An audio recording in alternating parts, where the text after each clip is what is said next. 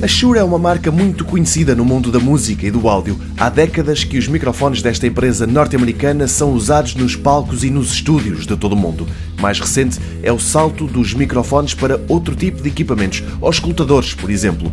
De há uns anos para cá, a Shure tem vindo a apostar no mercado dos melómanos endinheirados. Basta olhar para o preço do Shure SE846 para se perceber isso mesmo.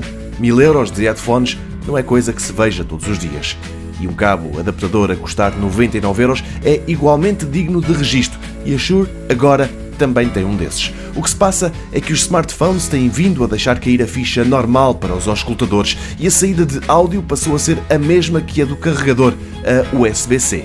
Ora, quem tem auscultadores de centenas de euros ou tem mesmo muito dinheiro e compra uns novos, já preparados para estes tempos, do USB-C, ou então compra um adaptador e fica com aquela coisa estranha a sair do telemóvel que depois sim se liga à ficha dos auscultadores.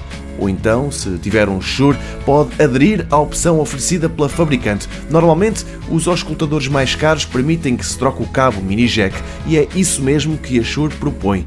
A substituição completa desse cabo antigo por um novo USB-C vende-se por 100 euros, mas ao preço a questão os headphones pode bem valer a pena.